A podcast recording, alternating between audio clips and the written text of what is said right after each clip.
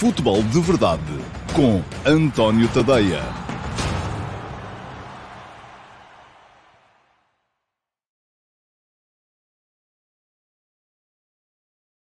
Olá, muito eh, bom dia a todos. Eu sou o António Tadeia. Este é o Futebol de Verdade do último dia de agosto, eh, de segunda-feira, dia 31 de agosto de 2020.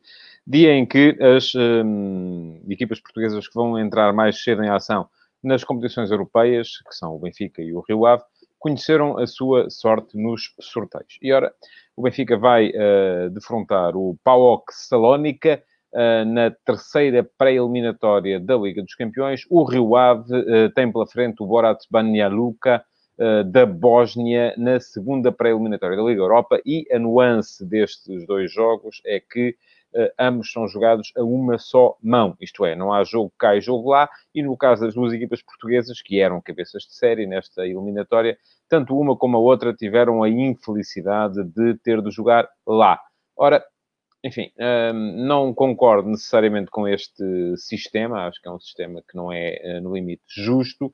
Até admitia que fosse sempre assim, que o cabeça de série uh, acabasse por ter de jogar sempre no campo do uh, adversário. Não é assim que se passa. O que se passa aqui é mesmo sorteio, um, ou foi mesmo uma questão de azar, mas é muito mal que estas coisas dependam de sorte e azar. Porque o Rio Ave, um, que é superior a este, enfim, não conheço a equipa do Borat Espanha Luca, como devem calcular, estive, era isso que eu estava a ver, estava aqui a olhar um, para o plantel, a ver se havia aqui algum jogador que me chamasse a atenção, enfim, jogadores mais valiosos desta equipa, o médio Danilovic, uh, eventualmente o extremo Zakaric, uh, parece-me que são uh, os jogadores, o, o, médio ofensivo Vranias, é um jogador que já correu, já correu o mundo, enfim, é o capitão da equipa também, mas não me parece que seja uma equipa do nível daquele que tem a equipa do Rio Ave. Agora, isto não quer dizer nada, sobretudo quando se vai discutir tudo num só jogo. Se já dois jogos são pouco uh, para, para comparar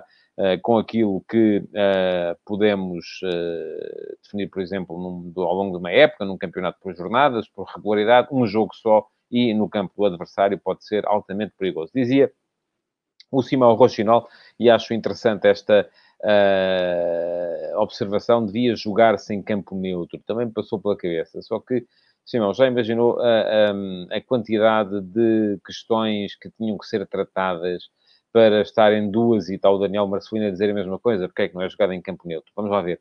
Neste momento a prioridade é também uh, porque é que é só um jogo? Primeira questão. É só um jogo porque não há tempo para mais, não é? Porque já estamos a atrasar tudo uh, e dois jogos implicava que, em vez de demorarem uh, três semanas, este processo para eliminatórios tinha que demorar seis, o que significa que ia tudo uh, ser remetido para mais tarde e depois, sendo apenas um jogo, porquê é que não se joga em campo neutro? não se joga em campo neutro, creio eu, uh, que porque isso ia obrigar, em vez de ser uma equipa a viajar, eram duas. E, portanto, íamos aumentar a questão do risco Uh, numa situação de pandemia que não é propriamente convidativa a deslocações uh, para cá e para lá, não é? Daí que uh, se tenha optado por fazer só um jogo. Passou-me outra coisa pela cabeça, que era porque não adotar o sistema que se utilizou para, as, eh, para a Final Eight da Liga dos Campeões e eh, concentrar num local, necessariamente neutro, um, todos estes jogos. Mas aí colocava-se também a mesma questão, uh, que era uh, obrigar mais equipas a viajar. Eu acho que a prioridade aqui foi não obrigar equipas a viajar. Agora, que isto pode vir a ter efeitos um, potencialmente devastadores, um, não só na carreira europeia de algumas equipas, porque podem uh, ter o azar de calhar fora, com... e havia equipas fortes ainda assim no lote de não cabeças de série, equipas mais fortes do que o Borat. Um, isto poderia, uh, pode levar a que uma equipa fique desde já afastada das competições uh, uh, europeias. O Benfica, vamos dizer, um, diz-me o Tiago Barros, e vou responder também, não devia ser na casa do cabeça de série, vamos lá ver, isso ainda ia acentuar mais aquilo que já é o desequilíbrio natural, não é? Enfim, podemos achar que sim, também, também, podemos achar o contrário, devia ser na casa da equipa que não é cabeça de série, para potenciar o equilíbrio. Um, na casa do cabeça de série. Se, enfim, aí íamos estar já a pôr uh, à partida como uh, condicionante e, e, e a uh, fazer com que, à partida, os cabeças de série tivessem a vida ainda mais facilitada. Eles já, já têm a vida facilitada quando não podem jogar uns contra os outros e vão jogar sempre contra equipas mais uh, à partida mais fracas, ou pelo menos com um ranking mais fraco. Uh, se formos, então, a partir do princípio que, além disso, ainda jogavam em casa, ainda tinham vida mais facilitada. Portanto, não, acho que não, não, não seria favorável a esse tipo de situação. Não há boas soluções para, estas, para esta questão, na verdade. Estamos aqui uh, a trabalhar em cima de soluções de contingência, porque esta é uma altura de contingência também, e, portanto, não há uh, soluções boas, há soluções menos más. Uh, e, no caso, as equipas portuguesas tiveram alguma, alguma infelicidade. O Rio Ave Uh, se perder, fica fora, imediatamente, não é? E vai ter que discutir no campo do adversário uh, a qualificação para, esta, para, a, para a próxima eliminatória da Liga Europa, e são mais duas ainda que tem pela frente, a terceira para a eliminatória e o play-off, uh, até chegar à fase de grupos, e na próxima já não tem a certeza de vir a ser cabeça de série, portanto, depende muito daquelas equipas. Há ainda alguma possibilidade. Na, se chegar ao play-off, aí, em princípio, não será mesmo na próxima, se o Rio Ave chegar à terceira pré-eliminatória, há ainda alguma possibilidade de ser cabeça de série, basta que das equipas que uh, têm melhor ranking, uh, salvo erro 4 ou 5, uh, acabem por ser eliminadas daquelas que têm melhor ranking do que o Rio Ave, para o Rio Ave uh, ascender à posição de cabeça de série. No play-off, já muito dificilmente isso acontecerá. Uh, sucede que na Liga Europa tudo vai ser decidido, incluindo o play-off, apenas, em apenas um jogo. Um, o Benfica, nesse aspecto, está um bocadinho mais, desde que ganha o PAOC, como é evidente, um, está um bocadito mais uh, defendido, porque na Liga dos Campeões, o play-off e este sorteio em que o Benfica vai defrontar o PAOK é para a terceira pré-eliminatória da Liga dos Campeões, o caminho das, das ligas, não o caminho dos campeões nacionais. Um, e se o Benfica eliminar o PAOK, vai para uh, o play-off, onde uh, já se vai jogar a duas mãos. Um jogo cá e um jogo lá. É a única pré-eliminatória das competições europeias este ano que se vai jogar a duas mãos. É o play-off da Liga dos Campeões. Uh, porquê? Precisamente por causa disto que vimos aqui neste último comentário que eu pedia uh, ao uh, João Filipe Silva que voltasse a, a colocar, um, do Alcides Correia, tudo isto vai mexer muito na economia dos clubes mais pequenos, menos receitas para receber um bom clube em casa, inclusive no país. Uh, ora bem, a questão é que na Liga dos Campeões há a noção da parte da UEFA de que o peso económico da, da qualificação ou não qualificação é muito superior àquele que é na Liga Europa e, portanto, dá-me a ideia que terá havido ali uma, enfim, uma aberturazita para que se jogasse aquela, aquela ronda, aquele playoff a duas mãos. Sucede se o Benfica, uh, por acaso, ficar pelo caminho uh, frente ao PAOK, um, aquilo que vai acontecer é que vai jogar depois o playoff da, da Liga Europa. E aí vai ser também, vai ter também que discutir as coisas a apenas uma mão. Quanto à equipa do uh, PAOK, pois bem, uh, o primeiro uh, aspecto que tem naturalmente que ser pensado é a equipa de Abel Ferreira. Não é? equipa. Né? E muita gente fala depois na questão eh, de os treinadores se conhecerem muito bem. Eu, francamente, não valorizo muito isso, porque acho que hoje em dia, com o scouting que já vai sendo feito, acho que uh, todos os treinadores acabam por se conhecer. Aqui estes conhecem-se pessoalmente. Jorge Jesus, Abel Ferreira. Abel Ferreira foi jogador de Jorge Jesus. Aliás, eu creio, não, não tive ainda tempo para ir ver isso, mas creio que a primeira vez que eles se defrontaram enquanto treinadores Uh, foi numa altura em que Jorge Jesus era treinador do Sporting, e Abel Ferreira era treinador do Sporting Clube Braga, e veio o Abel uh, ganhar a Alvalade. Uh, e, e, isto foi muito... O Abel, na altura, até disse que sabia muito bem como é que o Jesus montava as equipas, que sabia a estratégia, é normal. Ele já esteve sentado no balneário a ouvir Jesus a dar ordens. Jesus não tem essa vantagem, não tem a vantagem de já ter sido treinado por Abel, portanto, porque é muito mais velho, e, portanto, não tem essa, essa possibilidade. Depois, um, a equipa do Box é uma equipa mais forte, mas estamos a falar de Liga dos Campeões e estamos a falar uh, de, uh, uma, de um Benfica que também, à partida, é mais forte do que uh, a equipa do, do Rio Ave, não é? Mas temos aqui já jogadores, não só gregos, como também internacionais, de algum valor. Ah, é impossível não falar, então, de, de, de, de Vieirinha, o, o português que também por lá, por lá está. Um, mas uh, há mais gente, não é? E se olharmos para o plantel, estou a fazê-lo neste, neste momento, uh, o ponta de lança polaco, uh, também temos aqui o Limnius, uh, extremo grego com dupla nacionalidade, que também é, é, tem nacionalidade brasileira também, o Léo Jabá. Há uma, há uma grande componente um, portuguesa, brasileira neste, neste plantel, e isso faz com que as duas equipas sejam, uh, que esta equipa seja um doce duro de roer para o Benfica. Já se sabe também que o facto de se jogar apenas uma mão vai ser um problema adicional, porque o Benfica vai ter de jogar em Salónica. Campo não necessariamente fácil, mas também, à partida, nas condições em que se vai jogar, em condições de pandemia, não vai ser o público, com certeza, que vai carregar o PAOC aos ombros até à próxima fase da Liga dos Campeões. Bom, Amanhã, se calhar, vou uh, debruçar-me um bocadito mais sobre isso, até porque preciso de algum tempo para, para perceber exatamente as, uh, as forças e as fraquezas das, das duas equipas. Mas, uh, para já, cumpre-me recordar-vos que, uh, diz o João Borges, olha, isto é interessante, o Rio Ave vai defrontar uma equipa que já fez seis jogos oficiais e que terá muitos mais até ao confronto a 17 de setembro. Mas será o primeiro encontro oficial dos portugueses. É uma dificuldade acrescida, creio que sim, João Borges. Uh, fez bem em salientar esse, esse aspecto, uh, porque nestas alturas uh, o ritmo já conta um bocadinho, o Rio Ave já está a jogar, já fez um jogo que foi televisionado contra o Marítimo, empatou a zero, mas é uma equipa que está em construção, porque tem um treinador novo, tem algumas ideias novas e isso também acaba por ser naturalmente importante e vai chegar à pré-eliminatória numa condição competitiva inferior à do uh, Borat Banyaluka. Bom, e a dizer que uh, não os lembrei que podem uh, deixar perguntas nas caixas de comentários. Alguns de vocês já estão a fazê-lo, porque já são habituês deste espaço do Futebol de Verdade, que vai para o ar sempre de segunda a sexta, de sempre ao meio-dia e meia, nas minhas redes sociais, Facebook, Instagram, Twitter, uh, YouTube e também no meu site, o antoniotadeia.com, através do meu canal de Dailymotion. Quem deixar perguntas nas caixas de comentários durante o direto pode tê-las aqui inseridas um, durante a transmissão, e eu aquelas que, que, que, puder vou respondendo, as que não forem respondidas no direto uh, poderão vir a ser respondidas depois, uh, mais tarde, vão ser sujeitas a um processo de seleção para poderem vir ou não a ser respondidas no uh, Q&A, pergunta e resposta do próximo sábado, e o Q&A vai para o ar sempre aos sábados, também ao meio-dia e meia.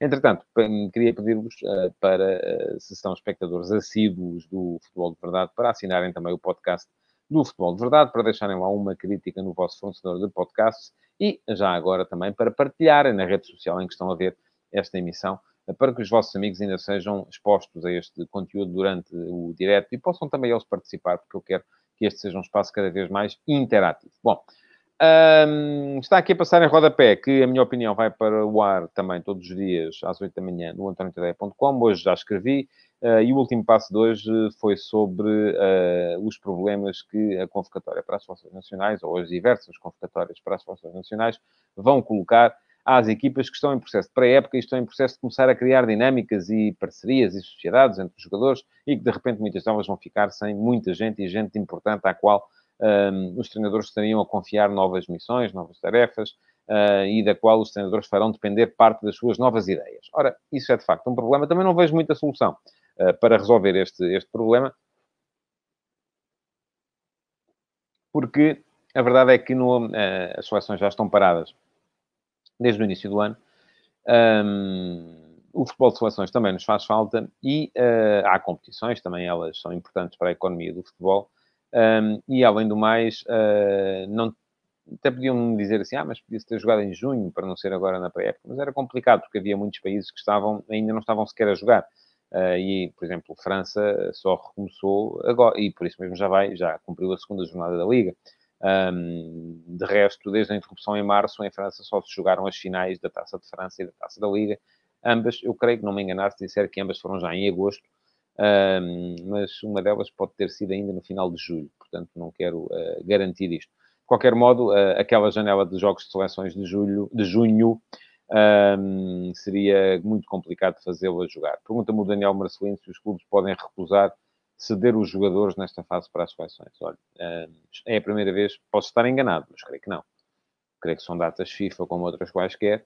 Uh, não são jogos particulares, estamos a falar de jogos para a Liga das Nações, que é uma competição mas aí está, posso estar enganado e se estiver, serei o primeiro a dar a mão à palmatória assim que puder. Uh, já agora, se mais alguém souber alguma coisa sobre isso, pode uh, inserir, pode mandar também, pode comentar uh, e os comentários serão aqui com certeza inseridos um, para que todos fiquemos a saber mais alguma coisa.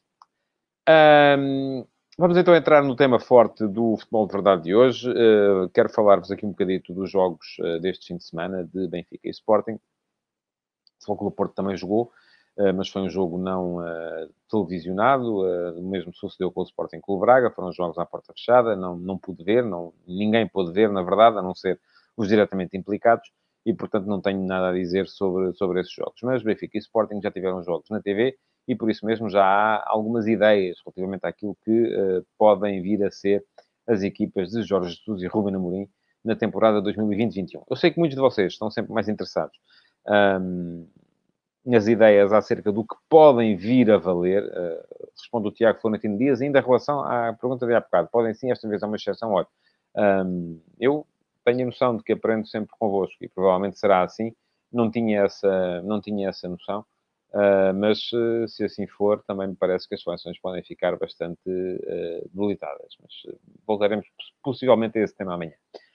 Estava a dizer que eu sei que muitos de vocês gostariam, com certeza, mais de que eu viesse aqui dizer quanto é que podem vir a valer as equipas, mas para isso, francamente, parece muito cedo vir aqui dizer que o Benfica vai ser muito bom ou muito mau, que o Sporting vai ser muito bom ou muito mau, enfim. Um, não sei sequer se aqueles vão ser, não vão ser, com certeza, os 11 eh, com que as equipas vão enfrentar a nova época. Aquilo que me interessa mais neste momento, porque é isso que dá para perceber, seja com estes jogadores ou com outros, é o que é que vão ser, eh, quais são as ideias que os treinadores têm vindo a, a, a colocar no campo um, ehm, e quem são os jogadores melhor ou pior posicionados para poder, poderem vir a desempenhá-las. Ora, começando pelo, pelo Benfica, já se esperava, de facto, um Benfica em 4-4-2, conforme Jorge Jesus apresentou. Vimos contra o Bournemouth, um jogo que o Benfica ganhou por 2-1, uma equipa particularmente pressionante, uh, com muita gente em zonas altas do campo, e isso é uma imagem de marca das equipas de Jesus, não só em termos de pressão uh, defensiva, no momento da resposta à perda da bola, como também em termos de posicionamentos no início da organização defensiva, do, da organização ofensiva do adversário, uh, porque vimos o Benfica a meter muita gente a tentar evitar a saída de bola do adversário em, em boas condições, mas, sobretudo, e isto sim já é uma imagem de marca de Jorge Jesus, em fase de organização ofensiva, porque é um Benfica que mete sempre muita gente em zonas de uh, criação e de definição. Uh, já era assim com Jesus antes de, Jesus ter saído do Benfica. Aliás, essa foi a grande novidade, parece-me a mim, a intensidade e também um, a velocidade a que se jogava nos últimos 30 metros e a capacidade para meter muita gente em zonas de sinalização. Foi a grande novidade que Jorge Jesus trouxe para o Benfica há 10 anos, 11 anos, um, quando para, para lá foi a primeira vez, uh, e uh, parece-me que ele quer recuperar isso agora. Vamos ter um Benfica, com certeza, com muita gente no último, nos últimos 30 metros, não só em fase defensiva como em fase ofensiva, uh, e vamos ter um Benfica a jogar a, grande, a ritmo elevado e a tentar pressionar muito o adversário, seja em termos de saída de bola, seja em termos de. De, também de, de, resposta à perda. São coisas diferentes. É preciso ter em conta que uma equipa pode pressionar no momento da resposta à perda, no momento de transição defensiva e depois recuar uh, para a organização defensiva. E outra coisa bem diferente é no momento já mais pausado do jogo, em que o adversário entra em organização ofensiva, em que não vai sair um contra-ataque, nem, uma, nem um ataque rápido, e a equipa do Benfica mantém muita gente a pressionar a saída de bola do adversário. Aí já não é resposta à perda, aí já é mesmo organização defensiva e o Benfica parece-me que quer meter muita gente lá à frente nesse momento. Depois, o que é que uh, me pareceu relativamente a intérpretes? Acho que há ali dois, uh, enfim, muitos de vocês acham, acharão, e até porque Tarap fez um bom jogo ontem, uh, que uh, Tarap até é um jogador a ter muito em conta para aquela posição, a posição de segundo médio, numa clara ruptura com aquilo que vinha sendo defendido na ponta final da época passada, em que ele apareceu muitas vezes como terceiro médio, porque tanto Bruno Lage como Uh, depois, o, o Veríssimo gostavam de ter ali uh, o Weigl e o Gabriel. Um, Parece-me que Jesus não vai querer ter dois médios uh, mais fixos, vai querer ter um médio com grande capacidade para sair a jogar, para meter a equipa mais, em zonas mais avançadas mais rapidamente. Um, tenho algumas dúvidas que Tarap seja jogador e, portanto, creio que ainda vai chegar alguém para ali, para aquela zona, ou pelo menos Jesus quer alguém para ali, quer um outro oito Uh, isso parece-me mais ou menos evidente. Poderá esse jogador ser, vir a ser Pizzi? Tenho ainda mais dúvidas, porque uh, tanto Pizzi como Tarap são jogadores que defensivamente deixam um bocadinho a desejar. Uh, e parece-me que Pizzi até deixa mais do que Tarap. Portanto, isso creio que Jesus não quererá arriscar a ter ali aquela zona preenchida com um jogador como Pizzi ou como Tarap, sobretudo em jogos mais exigentes, como serão com certeza jogos da Liga dos Campeões. Também não acredito que ele queira acumular ali Weigl e Samaris, ou Weigl e Gabriel, ou Weigl e Florentino, seja como for, um, dois jogadores destes quatro, uh, porque me parece que uh, aí a equipa ficaria pouco armada do ponto de vista ofensivo e, e também Acho que Jesus não quererá isso. Uh, portanto, isto faz-me crer que vai chegar com certeza alguém um, para, para, para aquela posição. Outra posição que me parece, eu, eu, estou a tomar nota das vossas perguntas, como esta agora do Gonçalo Inglês. Um, não sei se vou ter tempo para lhes responder hoje, mas se não responder hoje, seguramente que elas serão sujeitas a concurso para o Q&A do próximo sábado. Portanto, não desanimem. Um, outra posição que me parece ainda claramente em aberto é a de segunda avançada, a de segunda e a de primeira avançada. Ali parece-me que há grandes eh, possibilidades de haver novidades. Ora, ontem o Benfica jogou com Pizzi como segundo avançado, a jogar pelo meio, nas costas de Seferovic. Um, tenho a dizer duas coisas em relação a isto. Primeiro que uh, Seferovic não é uh, um ponta de lança, apesar de ter sido o melhor marcador do campeonato passado, não me parece que seja um ponta de lança do nível que Jesus uh, quer. o próprio Vinícius, por outras razões, porque dá menos à equipa em termos de combinações, em termos de profundidade, me parece ser também um jogador curto para ser o titular daquela posição. Portanto, daí que faça sentido que depois de ter fracassado uh, o dossiê Cavani, que Jesus continua a insistir num avançado a chegar para ali uh, e, uh, na hipótese Darwin Núñez, enfim, é um jogador mais possante, mas também ao mesmo tempo mais jogador de equipa, mais capaz de entrar no jogo da, da, da, equipa. Portanto, creio que Seferovic é neste momento a solução que Jesus vai usando enquanto não tem aquele que é o jogador que ele quer para aquela posição. E depois, a questão Pizzi. Ora bem, Pizzi uh, tem feito, já jogou como Jesus como segundo médio, mas isso foi há 5 anos, portanto não me parece, ou 5 a 6, já nem sei se foi no último ou no penúltimo ano de Jesus na luz. Uh, não me parece que seja, uh, nesta altura da carreira, uma solução para ali. Um, Diz-me o Nuno Cunha, o 8 que falta será um jogador de perfil Enzo Pérez ou Ramírez para jogar sobre a direita com Pizzi mais por dentro? Não, não creio. É isso que eu vou dizer.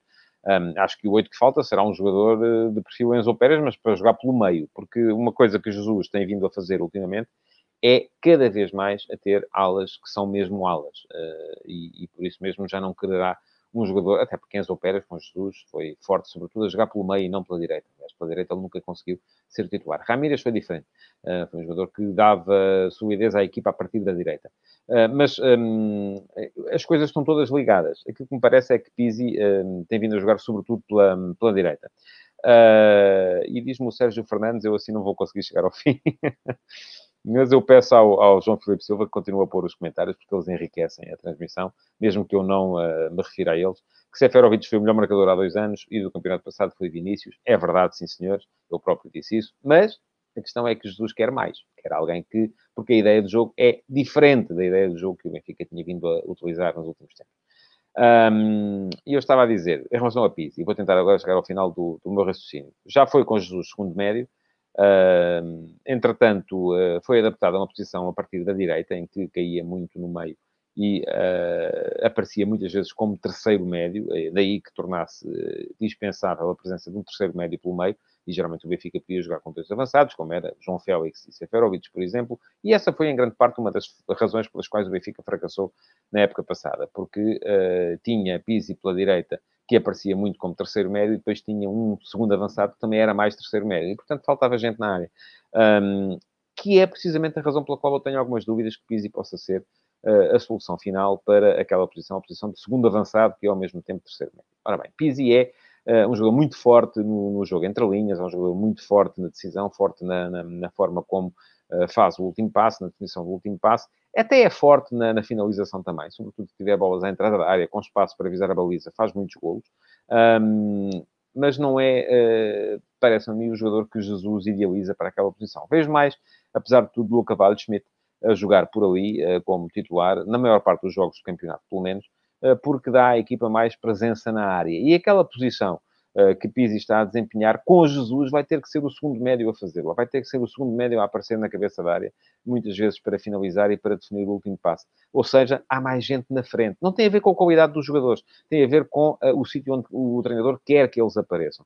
Jesus quer dois na área, um, ehm, e mais depois uh, o, o terceiro que aparece é o segundo médio, enquanto até aqui no Benfica havia um na área, às vezes era usá-las, sobretudo o esquerdo, quem aparecia para criar ali uma segunda posição e depois uh, aparecia o uh, terceiro médio ali também e ficavam dois médios mais atrás. Portanto, a questão é onde é que é este elemento mais móvel vai aparecer e eu acho que Uh, na ideia de jogo de Jesus, uh, Valho Schmidt é mais esse jogador do que é Pizzi. O que, o que criará ao treinador um problema, porque Pizzi é o jogador mais influente da equipa. Um, e uh, eu parece-me que o Benfica não pode dispensar o futebol de Pizzi. A questão aqui é onde colocar Pizzi a jogar. Bom, vamos avançar para o Sporting e vou ter com certeza mais tempo à medida que forem sendo feitos mais jogos. Queria dizer acerca do Benfica ainda só mais uma coisa. Uh, Everton parece-me que é craque mesmo uh, e o jogo de ontem veio mostrar, vai ser claramente titular nesta equipa do Benfica. Não me parece que haja grandes dúvidas a esse respeito. Em relação ao Sporting, ora bem, uh, Ruben Amorim está um bocado mais longe de uh, definir e o futebol de verdade já percebi que hoje vai ser mais longo. Uh, está mais longe de definir o seu 11, também está, uh, tem uma semana de avanço relativamente ao início da competição, porque o Benfica vai começar mais cedo com a terceira pré-eliminatória da Liga Europa e o Sporting vai entrar apenas na terceira pré-eliminatória, perdão, o Benfica na terceira pré-eliminatória da Liga dos Campeões e o Sporting vai entrar só na terceira pré-eliminatória da Liga Europa, que é uma semana mais tarde. Um, mas para já, aquilo que me parece é que o Sporting está enfim, há jogadores que estão a confirmar. Uh, Nuno Mendes parece-me que vai ser claramente titular na ala esquerda. Uh, há muitas dúvidas ainda, do meu ponto de vista, relativamente à qualidade um, ehm, do eixo central da equipa em termos defensivos. Coates vai ser uh, o jogador nuclear nessa posição. Um, ehm, depois, uh, Gonçalo Inácio deu boas indicações para jogar sobre a esquerda. Fedal, não creio, aliás, nunca, nunca acreditei que seja um jogador do nível de Matia que o Sporting precisava para jogar ali. Uh, nenhum dos dois será, com certeza, uh, o jogador ideal. Uh, veremos um por inexperiência, o outro por déficit de qualidade. do outro lado, a mesma questão relativamente a Neto e a Quaresma. não acredito que o Sporting possa jogar com os dois miúdos ao mesmo tempo, Quaresma e Inácio. acredito que possa jogar um dos dois e que depois uh, Rubino Amorim opte por utilizar do outro lado um jogador mais, mais experiente. Ou seja, se jogar Quaresma, joga Fedal, uh, se jogar Inácio, joga Neto. Um, e aqui parece-me que vai ser essa a, a, decisão que vai ter que ser tomada pelo, pelo, treinador, embora me pareça que ainda falta ali alguma qualidade para que aquele setor possa ser uh, bem, uh, bem preenchido. A questão fundamental, do meu ponto de vista, tem a ver com o meio-campo. Ora bem, no meio-campo o Sporting tem uh, gente, tem Mateus Nunes, tem Bragança, tem Wendel, eh, tem Rodrigo Fernandes, que parece que conta para uh, Ruben Amorim. Uh, Miguel Luís está fora, como há mais jogadores que estão fora também. Um, e eu creio que o Sporting, eu, quando foi contratado Pedro Gonçalves, que me parece ser o jogador mais, de mais qualidade de todos aqueles que vimos já nos jogos que o Sporting fez nesta pré-época e a maior certeza do Sporting para 2020-2021, jogador que chegou do Futebol Clube Famalicão. Um, aquilo que me parece é que eu sempre achei que o Pedro Gonçalves ia jogar ali. Tive, tive algumas dúvidas, porque achei que era difícil, uh, uh, a não ser que o Sporting tivesse um médio defensivo um, de perfil defensivo mais marcado, uh, e aí teria que ser um mais um e não os dois a par. Parece-me que o Ruben Amorim quer mesmo jogar com os dois a par, o que coloca ali alguma dificuldade para a presença de uh, Pedro Gonçalves, sobretudo se o Sporting quiser jogar com o Wendel também. E falta vermos ainda Pedro Gonçalves e o Wendel ao mesmo tempo, que eles têm estado a jogar em 11 desencontrados. Um, mas, de qualquer modo, Pedro Gonçalves está a jogar mais na frente como um dos apoios do ponta de lança no 3-4-3. E muito daquilo que falta definir neste Sporting tem a ver com uh, aquilo que Ruben Amorim vai querer do uh, ponta de lança. Ora, já se percebeu que a ideia de Ruben Amorim para o ponta de lança, aliás, quem tem jogado quase sempre ali é Jovan ou Sporar, têm jogado os dois, são jogadores diferentes. Jovan é um jogador mais uh, uh, de busca de profundidade, uh, mais forte no um para um, eventualmente mais combinativo. Sporar é um jogador mais de referência, mais finalizador. Um, eu creio que Ruben Amorim quer um jogador mais móvel, quer um jogador que baixe mais para o espaço entre linhas, até para permitir a entrada no espaço interior uh, dos dois jogadores que vão apoiar o uh, ponta de lança, que à partida há ali vários candidatos, uh, mas sair Giovanni dessa equação, enfim, há Plata, há Nuno Santos, há o próprio Pedro Gonçalves, que parece que é por ali que vai, que vai jogar, e há Vieto. Vieto ainda não se viu nesta pré-temporada, em virtude do facto de ter estado infectado com Covid-19 e de ainda não ter uh, jogado. Ora, a questão é que me parece que Vieto pode ser o ponta de lança que um, Ruben Amorim procura. Quem, quem, ouvir isto vai dizer, mas Vieto não é ponta de lança, sempre foi segundo ponta de lança. Mas a questão é que Ruben Amorim quer para ponta de lança um segundo ponta de lança. E essa é a razão pela qual ele não está aparentemente muito satisfeito com o contributo de uh, András Sporar. Uh, porque Sporar é claramente primeiro ponta de lança, é um 9 puro. E ali o Ruben quererá um jogador que é mais um 9,5. É um jogador que baixa para o espaço entre linhas, que uh, funciona muito em desmarcações de apoio uh, e que permite depois a entrada para o espaço interior dos dois jogadores que quase sempre de pé trocado vão jogar no seu, no seu apoio. Portanto, eu neste momento, se tivesse que arriscar para já, uh, acredito num Sporting a jogar com Vieto como avançado centro, tendo Sporar e Giovanni também como alternativas. Um, e depois, enfim, tudo isto é naturalmente depois modificável. Vieto pode derivar para uma qualquer, e Giovanni também para qualquer uma das outras duas posições. E depois com Pedro Gonçalves e Nuno Santos no apoio ao ponta de lança, tendo o Plata como alternativa, tendo o próprio Giovanni, o próprio Vieto também uh, como alternativas. Um, Parece-me que aí sim há, uh, há soluções. O Sporting aí tem qualidade, ao contrário do que continua a não ter, do meu ponto de vista, em número suficiente para jogar com três homens atrás, seja por falta de qualidade ou falta de experiência, e uh, na ala direita. Ainda não estou convencido com Porro, uh, da mesma forma que Ristovski continua a demonstrar as mesmas debilidades que vinha demonstrando desde que chegou ao Sporting. Portanto, acho que há ainda ali muito trabalho, mas falta perceber como é que encaixa Vieto nesta, nesta equipa, sendo que o meio-campo à partida, me parece que vai ser uh, Mateus Nunes uh, com um, Wendel. Pergunta ao Rui Ribeiro e o Tiago Tomás. É verdade, é mais, eh, foi, foi, foi excelente. Marcou nos dois jogos. Ontem fez uma, um gol e uma assistência. Acho que o normal é que ele acabe por baixar à equipa B e apareça como um, opção uh, em alguns jogos. Porque a questão é que ele está mesmo a aparecer na zona em que o Sporting de facto tem mais qualidade. E se olharmos para os jogadores que lá estão, vamos, vamos perceber isso. Se tivesse o Sporting tanta qualidade para trás como tem para a frente, e uh, com certeza não teria os problemas que tem vindo a, a, demonstrar. A qualidade, estou a falar do ponto de vista individual. Porque outra questão depois tem a ver com as dinâmicas coletivas. E se há coisa que o Sporting de Ruben, Amorim foi na ponta final da época passada, foi forte defensivamente, tanto quanto tinha sido fraco ofensivamente. Uh, o que é estranho, quando eu estou a dizer-vos que a maior parte da qualidade está no ponto de vista, está nos jogadores da frente. Mas isto tem muito a ver com a capacidade ofensiva que a equipa vai demonstrando uh, nos três de trás. Uh, vamos ver como é que a equipa vai ser capaz de sair a jogar a partir de trás. Vamos ver qual é o contributo que os dois aulas vão, vão dar-lhe. Uh, e eu, neste momento, por aquilo que vi, acho que vão ser Ristovski e Nuno Mendes, a não ser que haja alguma, alguma novidade de peso. e vamos ver também como é que tudo se encaixa e se o Sporting é capaz de fazer aquilo que Jesus deu ao Benfica, que é de meter gente uh, na frente uh, em doses massivas, coisa que não fazia na época passada. Portanto, foram os primeiros testes, uh, mais jogos virão e cá estarei para vos dar as minhas ideias acerca dos jogos que aí vierem, porque conto vê-los a todinhos. Para já, o Futebol de Verdade está a chegar ao fim. Posso dizer-vos aqui ainda podem deixar perguntas, porque se as deixarem, elas vão ser sujeitas a concurso para o Q&A do próximo sábado. Quero agradecer-vos por terem estado aí desse lado, pedir-vos para colocar o vosso like na emissão de hoje e para a partilharem. Precisamos de partilhas para que os vossos amigos saibam que existe o Futebol de Verdade. Muito obrigado por terem estado aí, então, e até amanhã.